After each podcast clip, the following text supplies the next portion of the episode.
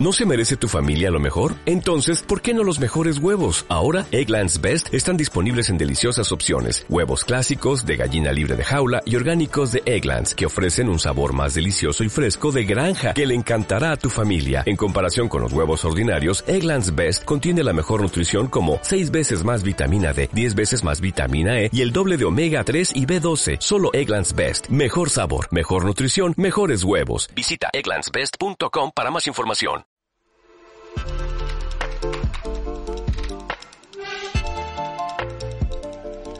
Muy buenas a todos y bienvenidos a 9000 Bits. Y sí, no os habéis equivocado de podcast, ni se escucha raro vuestro auricular o vuestros cascos. Yo soy Álvarez del Valle, hoy sustituyendo a Paolo, vamos a darle caña ya que no está por aquí. Y tengo a los Ivanes, esto es como los Javis, pero en plan friki. Los Ivanes, Iván Peñalba, Iván Linares, muy buenas. Ifsu, que va a ser Iván Linares. Hola, muy buenas. Hoy tenemos un montón de cambios, como veis. ¿eh? Y, por ejemplo, ya que el jefe no está, como dices tú, vamos a darle un poco de caña, que seguramente no nos escuche, o sí. Y si nos escucha, pues mira, que es Navidad. Ya, no, ya cuando nos escuche será porque hemos subido el podcast y no podrá decir nada. muy buenas, Iván. Hola, ¿qué tal? Aquí estamos. Yo solo padezco cuando está también Ifsu para confundirnos, así que genial. Efectivamente, aquí sí. Esta vez no nos podrás confundir porque yo soy el que suena más o menos normal y Iván es el que suena a voz de Robocop. Ah, claro, eso lo, hemos hecho adrede. Esto no es un fallo de micro, esto es un, es una, un apaño de edición para que diferenciéis las voces, simplemente. No es que el micro de Iván. Y, lo he dicho bien, lo he dicho bien. Voy a liarme un montón, ¿vale? Así que no Soy Skynet. Totalmente. eh, bueno, ¿de qué vamos a hablar hoy? Hoy vamos a hacer un, un 9000 bits centrado en contaros desde dentro eh, qué es lo que le interesa a la gente cuando llegan al blog, cuando llega a, a el Android libre y qué busca o qué le interesa más. Pero ojo, al usuario medio, no a los más geek, porque yo estoy seguro, no sé si coincidiréis conmigo, en que la mayor parte de la gente que escuche este podcast es muy geek o muy friki o muy eh, tecnológica, como lo queráis ver. No, todavía no acabo de ver yo a la gente medio no normal, porque también nosotros somos normales de todo lo que cabe. Uh, escuchando podcast, ¿cómo lo ves eh, tú, eh, Iván? Eh, pues a mí me choca porque yo durante años he sido, he sido lector y cuando pasé a escribir pues veía los temas y decía eh, si esto no interesa a nadie y precisamente las cosas que me interesan son las que no interesan a nadie. Las que no me interesan si algo no me interesa es que va a triunfar. ¿y tú cómo lo ves, Ifso? Mm, yo es que más o menos coincido con, con, Iván. Por ejemplo, se tenía esta semana hice un, publiqué un post sobre bueno sobre un tema que en teoría, pues mira, la verdad es que era bastante interesante, que era pues sobre los móviles que no habían triunfado por, por cualquier razón este 2018. Me encontré precisamente un comentario que decía ¿Cómo es que o destacas al LG G7 como primer móvil que realmente pues tendría que haber tenido más interés si vosotros mismos sois los que no le habéis dado interés en los medios? Claro, yo me quedé con las ganas. No, no, es que es al revés si hubiera habido realmente interés por parte de los lectores, le hubiéramos dado mucho más bombo, pero es que no es así. O sea, muchas veces tenemos que diferenciar entre lo que uno piensa que realmente atrae pues a los lectores, a la gente, a, los que visualizan vídeos de YouTube, y luego lo que realmente interesa, que a veces una cosa no va totalmente al contrario de la otra. Totalmente, y acabas de meter un, parámetro que lo, lo, iba, lo, tenía apuntado para luego, pero lo, lo voy a mencionar ya. Eh, los que nos escuchéis, los oyentes, tenéis que entender que el perfil medio de un lector de un blog del tamaño de, del Android libre es muy diferente del que pueda tener el seguidor del canal de YouTube del Android libre o de otros canales de YouTube. Es decir, eh, ¿se ha convertido YouTube en un rival de Google en cuanto a, al formato? Uno, por supuesto, es de texto y el otro es más, audiovisual, obviamente. Pero, eh, Iván, ¿ves tú que que haya dos patrones muy diferenciados, porque a mí es la sensación que me da que la gente que consume mucho YouTube es muy diferente, o al menos es diferente de la gente que consume mucho blogs y medios online.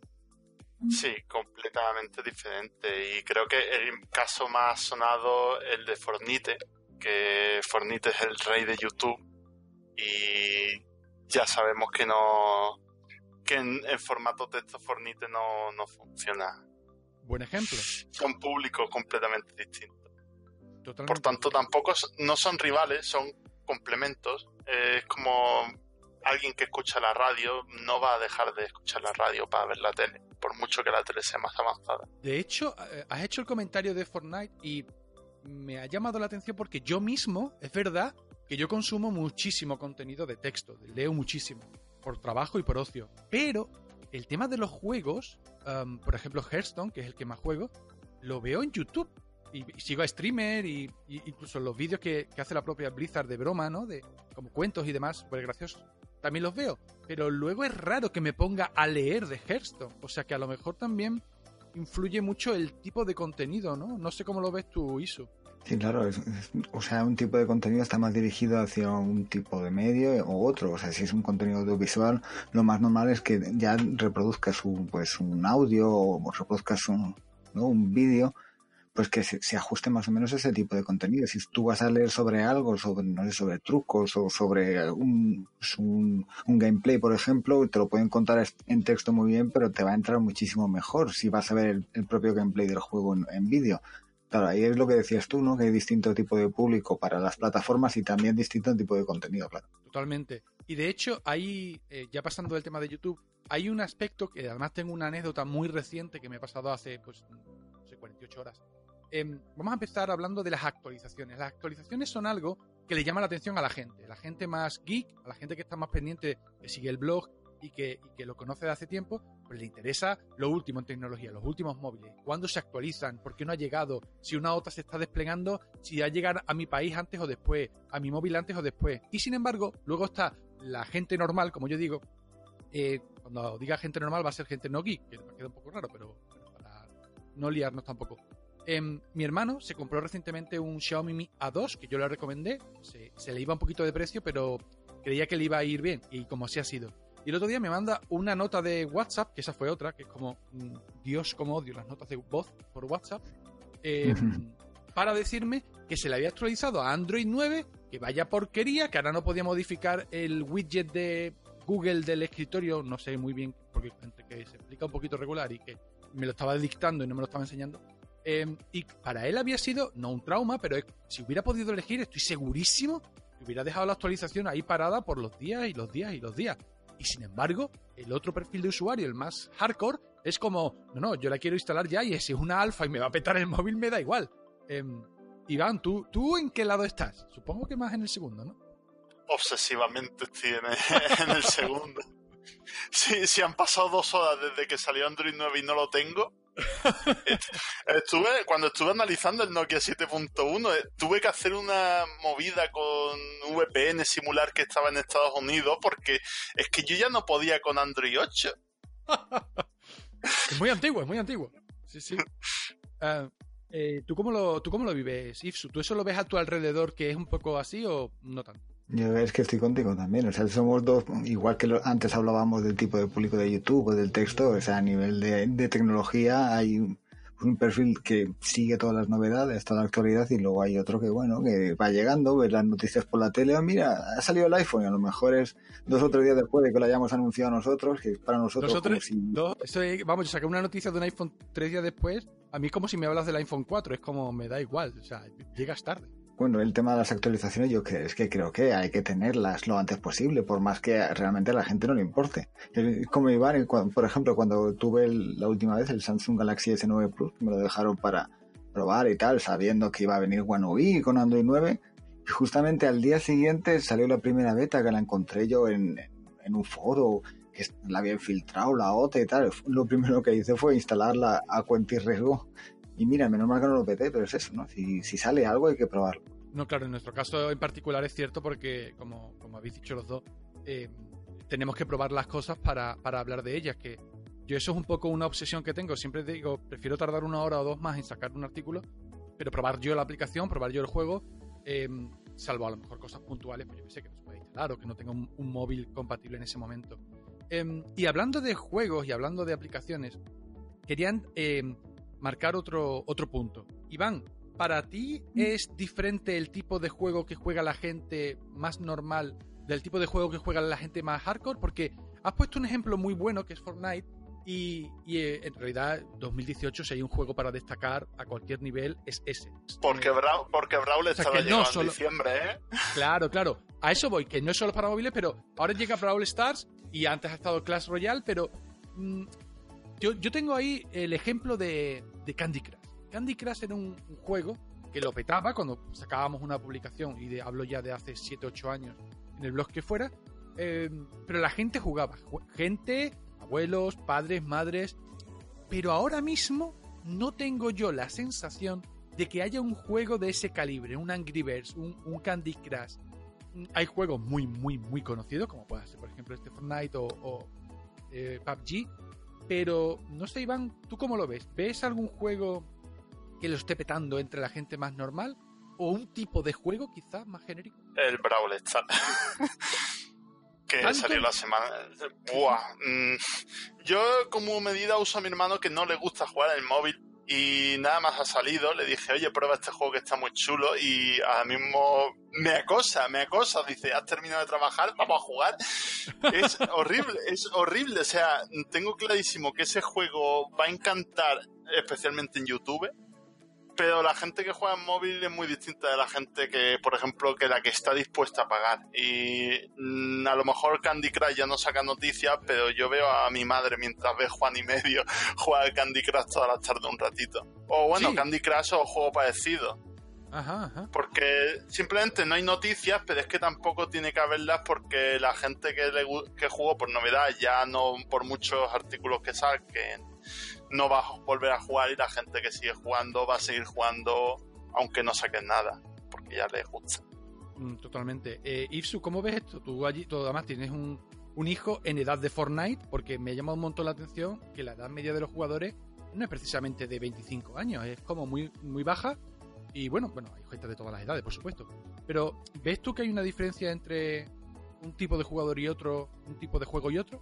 Pues, diferencias sí que hay, es como, o sea, hay distintos perfiles de jugador y está el jugador hardcore, el jugador que sabe a los juegos que va a jugar, los juegos que le gustan y luego está pues el que directamente se entretiene con lo primero que ve, ¿no? Hay un montón de público en Android, hay muchísima gente con un móvil ahora, actualmente, y todas esas personas juegan, incluso aunque tengan 80, 70 años, les he visto yo pues con los típicos juegos casual, con los Tetris, las copias de Tetris o los típicos juegos de, de King, esto que son partidas rápidas, y de eso sigue jugando.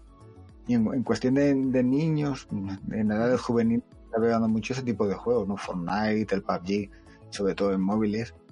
Y bueno, es, al menos mi hijo, mira, de momento no se ha enganchado a Fortnite, sabe lo que es y todos sus amigos juegan, pero él de momento eso no. Al Minecraft sí, porque el Minecraft Bueno. siempre hay un juego público todavía que sigue jugando mucho al Minecraft y ese tipo de, de juegos de, bueno, pues de coleccionar objetos y, bueno, ¿no? Sí. ese tipo de juegos. Y, y sigue habiendo mucho público ahí y yo creo que lo que es el perfil del jugador va evolucionando, pero siempre va a haber gente que juegue. Sobre esos juegos hay algo interesante también, ¿eh? Es que cada vez, siempre- el juego de moda siempre es un juego de moda y cuando un juego deja de ser de moda, pues ante la opinión pública parece que, que ya ha muerto, que no existe, pero realmente es- todo juego que ha sido de moda sigue conservando mucho público. Porque ha pasado el aluvión de novedades, pero ahí sigue la gente jugando, como sigue la gente pues viendo series o, lo que sea, aunque no se hable permanentemente de ella.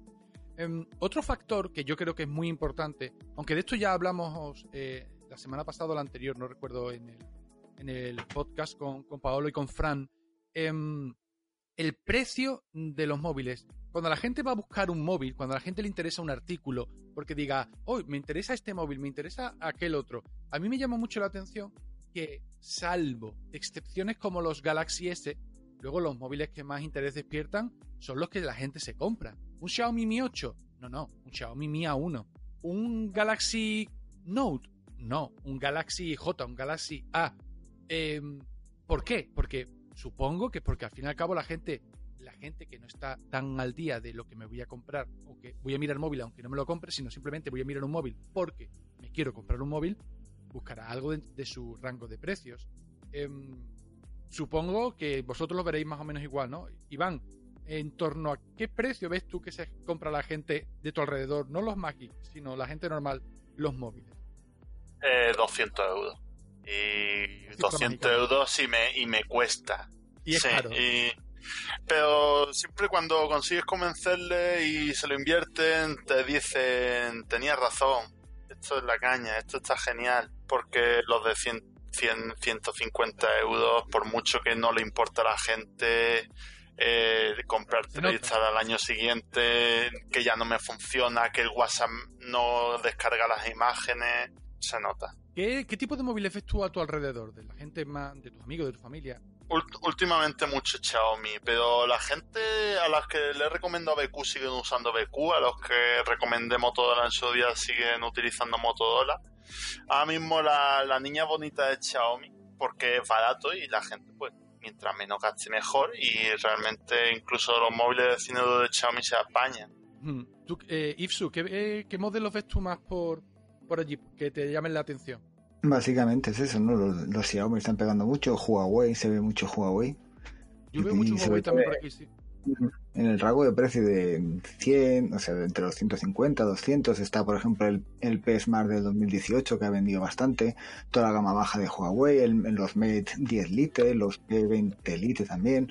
O sea, todo ese tipo de teléfonos son los que realmente más, más se venden, porque por mucho que queramos y recomendemos y haya muy buenos móviles por encima de 300 y que no pasen de 500, es, es un precio, o sea, es 300 euros para gastarse en un dispositivo para enviar mensajes o jugar de forma esporádica, pues quieras que no, es bastante dinero, ¿no?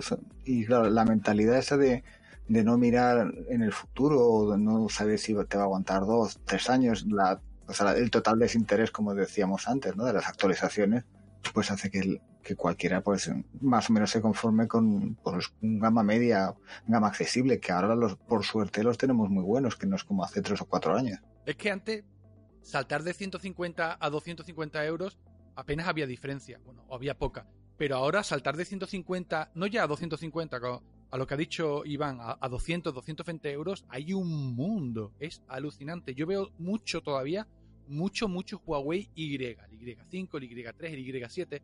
Gente que literalmente se ha gastado lo mínimo posible, se ha ido a por el móvil más barato y, claro, ya pues necesita cambiarlo y al final pues lo mejor es eso, irse un poquito más, no digo yo duplicar el presupuesto, pero siempre eh, ir a por un poquito más y al fin y al cabo esos son los móviles que más llaman la, atención. Pero hay otra cosa aparte del precio que a mí me llama la atención, que es las características que más valora la gente. para mí la gente nunca me ha preguntado qué resolución tiene ese móvil. Si acaso me ha preguntado qué diagonal de pantalla, porque le importaba el tamaño del móvil, nunca el tamaño de pantalla, o cómo le iba la batería, pero nunca le ha preocupado si tenía un conector micro USB, USB-C, nunca le ha importado el material. Eh, vamos, mi cuñado me, estuvo pidiendo consejo el otro día porque va a saltar de un, de un iPhone 5S a un Android, un Android de gama media, unos 300 euros. Claro, a mí lo primero que se me viene a la cabeza es el, el Pocophone. Y le pregunté, digo, ah, digo, lo que pasa es que es de plástico. Y me dijo, bueno, me da igual. Y habló de una persona que ha tenido un iPhone. Pues es posible, es posible, es verdad, porque además el iPhone lo tenía con funda. Pero el, el iPhone 5S es un terminal muy premium, muy bien acabado, que siente genial en la mano. Y le daba igual pasarse uno de plástico. Y claro, eso a un geek, vamos, sangrando los dedos de tocarlo simplemente. A muchos, ¿no? Hay otros como que no. Un saludo desde aquí, Samuel. Em, Iván, ¿qué, características ves tú que, que te puedan... Que, a la gente le llame la atención y que tú a lo mejor no sea la primera que piensas? Eh, bueno, mm, la, pienso porque me lo han preguntado tantas veces cuánta memoria tiene ah. esto y hace buenas fotos. Ah, bueno, no importa, no, no, importa cómo es el sensor, hace buenas fotos. Claro, y esa es otra. ¿Qué es para ti buena foto? Porque eso da para otro podcast entero. Pero, Ipso, ¿a ti te pasa también lo de que haga buenas fotos? Eso es un clásico. Eso es un, que eso es un clásico. Es que como ya es que ya hablaste la semana pasada de las recomendaciones, es que ahí es todo el mundo. Basta que seas experto en algo para que, bueno, seas el centro a la hora de recomendar. Pero es que, claro, no, el nivel técnico que tienes tú choca de plano con el nivel, o sea, el nivel de, de, las preguntas, porque es lo que estábamos comentando, es que no tiene nada que ver lo que nosotros pensamos que interesa, que luego realmente lo que le interesa. Básicamente es batería, en la pantalla como es de grande, el almacenamiento, que eso es algo que preocupa mucho. No, no qué, qué tipo de memoria o, o la velocidad, Si, si tiene USB-C, no, no. ¿Qué almacenamiento tiene? Hago un inciso en lo de la memoria, porque el otro día estuve recomendando a una persona un móvil y le dije, bueno, está este, este y este. Digo, y este otro, digo, lo que pasa es que el modelo barato tiene 32 gigas de memoria y me parece poco. Y me dice, ¿32 gigas es poco? No, hombre, eso es mucho. Digo, no, no. Es decir, entiendo que pueda parecer mucho, pero la gente no es consciente de lo mucho que ocupan las aplicaciones y el propio sistema. Y luego, claro, con 16 gigas, evidentemente no va a ningún lado, y con 32 empieza ya, empieza a tener problemas. Sobre todo si no usa servicios como, Google Photo. Que eso da para, para el siguiente punto que os iba a proponer. Algo que siempre la gente busca, porque es naturaleza humana, es tengo un problema, ayúdame a encontrar una solución. Y voy a poner otra anécdota que me sucedió de esta hace una semana aproximadamente.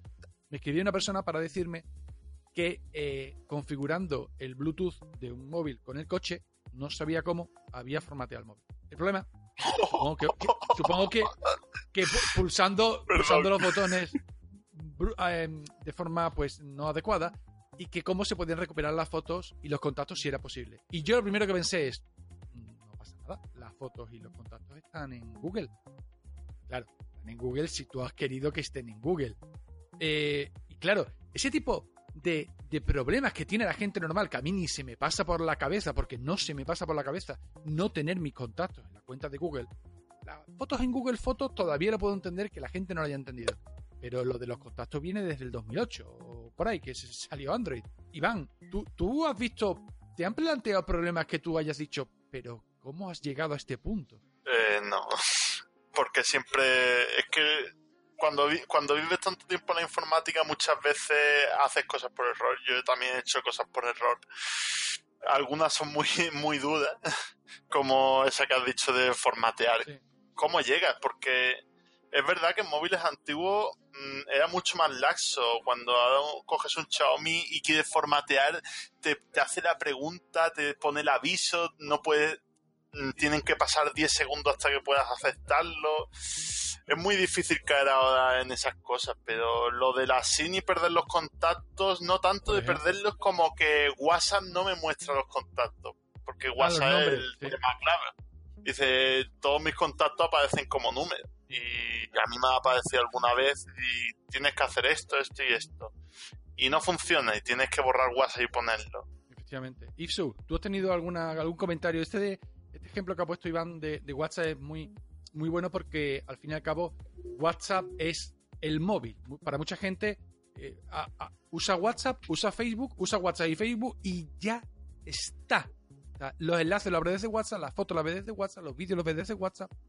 Y al final, pues los problemas, salvo esta anécdota que he contado, pues están muy relacionados con eso. ¿Tú has visto que los problemas que nosotros planteamos en el, en el, Android libre eh, y los que tiene la gente normal digamos, eh, son como complementarios? Sí, sí, ¿no? Y tanto. O sea, los problemas que ponemos nosotros es lo que le pasa a las personas, a los usuarios normales, y, es que de forma habitual, o sea, hay problemas con el WhatsApp me he encontrado yo un montón de veces. Esto que te dicen, oye, es que no me funciona el WhatsApp, vas a mirar y claro, es que lleva sin actualizar hace cuatro meses. Normal que no te funcione el WhatsApp. O años. O años. No, años, no, porque no te deja. Años no te deja, me parece dos o tres meses, ¿no? Depende de qué número de actualizaciones y llega un momento en el que no te deja enviar más mensajes sin recibirlos hasta que no actualizas. Pero claro, no, o sea, no acuden, no ven ese número de tienes 200 aplicaciones por actualizar.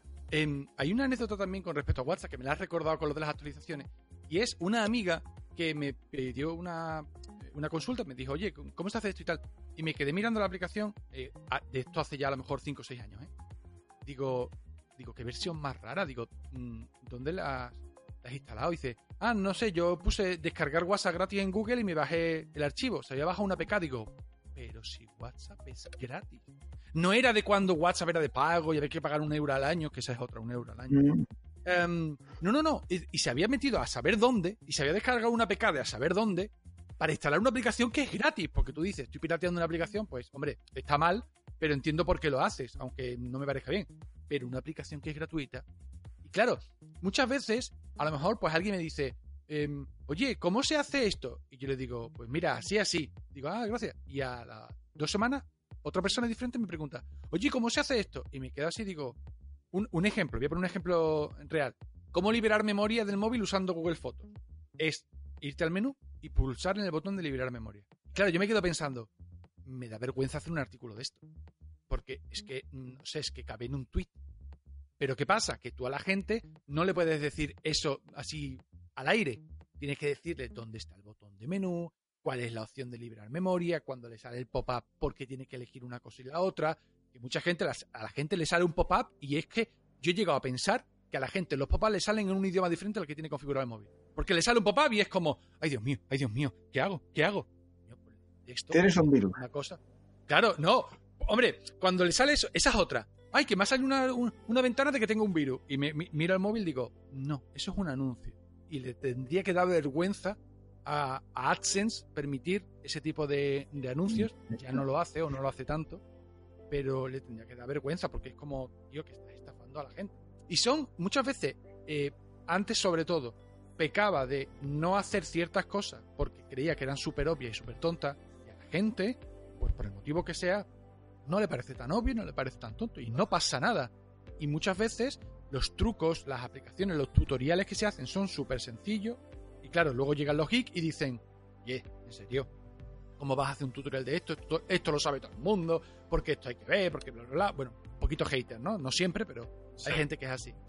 Y digo, bueno, es que a lo mejor este artículo no es para ti. Nadie nos ha enseñado. yo, ya he perdido la vergüenza. ¿Tú ya has perdido la vergüenza, Iván?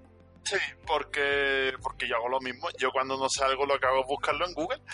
Eh, así como he arreglado todas las cosas en mi vida. Y un móvil, tú coges tu móvil. Hay, hay más de 200 ajustes normalmente tú dejas las cosas casi por defecto porque lleva mucho tiempo configurar las cosas y, después cada aplicación tendrá sus 20 opciones. Tú no, o sea, yo como persona especializada no sé dónde, dónde están muchas cosas y si quiero hacer algo lo que hago es buscarlo y esas cosas se agradecen incluso si es entusiasta y más en, yo lo he hecho hace dos días en Linux que no sabía cómo cambiar el tamaño de una ventanita y es algo súper obvio. Y, he pasado al lado del botón y no ni lo había visto. O sea, si yo que soy muy especializado no lo sé, pues me parece normal que alguien no sepa liberar memoria. Porque yo tenía un amigo que tenía un Huawei y él, decía que envidiaba mi Nexus porque yo podía utilizar el espacio de Google Fotos para tener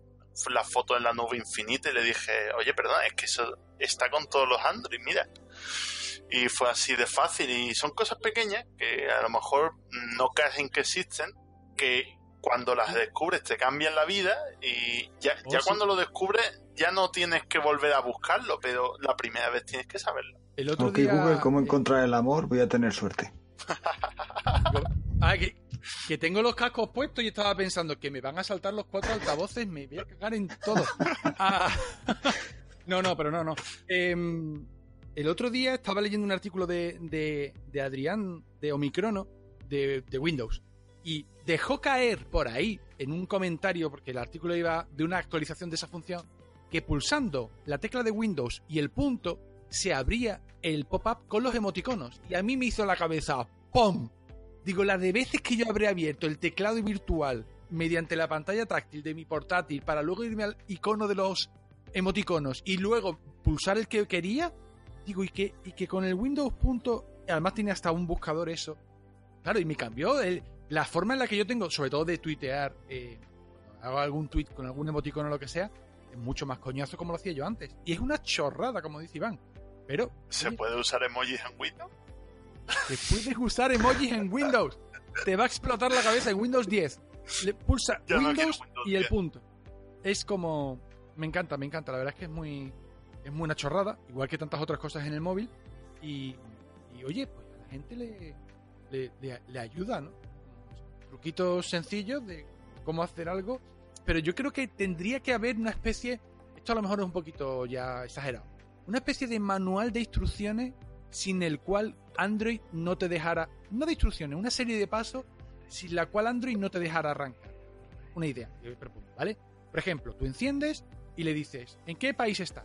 aquí lo pongo. Eh, ¿Cuál es la hora? Esta. Y, que te dijera, oye, ¿quieres configurar Google Fotos para que se suban tus fotos, nada más las hagas y estén en una red wifi? ¿O lo mismo dentro de cuatro meses te lamenta porque has perdido todas las fotos de tu vida? Que diga el usuario. Nah, me da igual, las quiere perder. Que le meta miedo.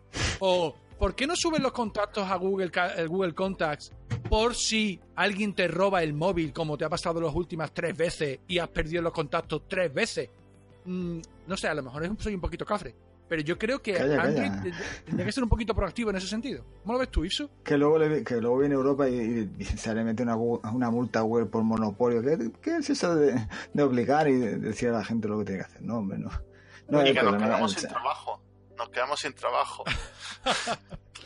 es igual, no, aunque se lo pongas bien, se lo pongas bien claro, se va a seguir buscando. Está clarísimo. No, si tampoco pasa nada, simplemente es eso, es saber que al fin y al cabo el perfil de la gente, ya os digo, los que estamos grabando este podcast, los que estáis escuchando este podcast seguramente también, incluso yo soy muy consciente, yo siempre pongo el mismo ejemplo. Cuando alguien me dice, ah, pero eso es una tontería, eso lo sabe cualquiera, digo, bueno, es una tontería para los que estamos dentro de este mundillo. Incluso algunas cosas para los que estamos dentro no son top, obvias.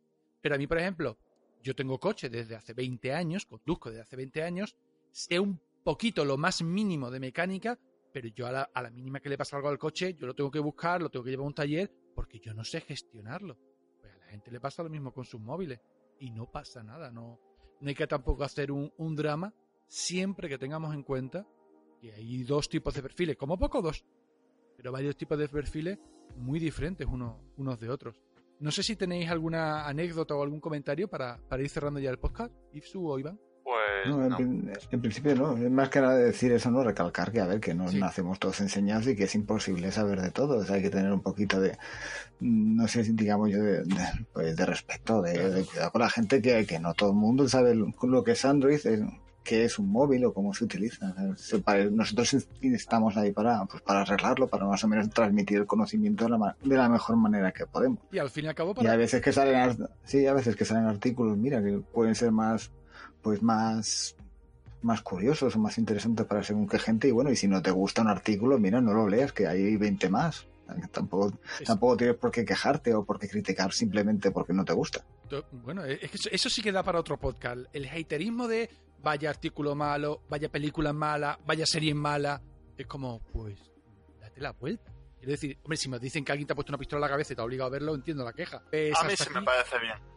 A ¿A mí sí te- me parece bien que, exista, que existan los haters. Solo, solo que nos ponen los pies en la tierra. Y si nos molesta, solo tenemos que no leerlo. Prefi- pre- prefiero visto, prefiero que exista el derecho a quejarse a que esté prohibido quejarse. No, no, no, Porque prohibido, que esté prohibido supuesto. quejarse, vamos a la mierda. pro- prohibido prohibir, como decía Berto Romero en Ocho apellidos catalanes, eh, que, que- que gracia me hizo la, la expresión. Vamos, que, es de, que no es de suya. Esa peli es malísima. No, no, hombre, comparado con la primera... No la es- he visto, no la he visto, no la ¡Oh! he visto. ¡Oh! no la. ¡Hater! ¿Cómo estás cómo estás quejando de la película si no la has visto? No, no. Empezamos, empezamos hablando de Android y acabamos hablando de política. Esto, esto parece otro podcast que yo me sé. Bueno, cerramos aquí el capítulo de 9000 bits. Nos vemos seguramente la semana que viene, pero por si no nos viéramos, que tengáis una feliz Navidad y una feliz entrada de año. Eso ya, ya lo veremos. Ivanes, muchas gracias por haber sacado el ratito para grabar. Nos vemos. ¡Feliz la semana Navidad! ¡Jo, jo, jo! Igualmente, venga, hasta luego, chavales. Luego.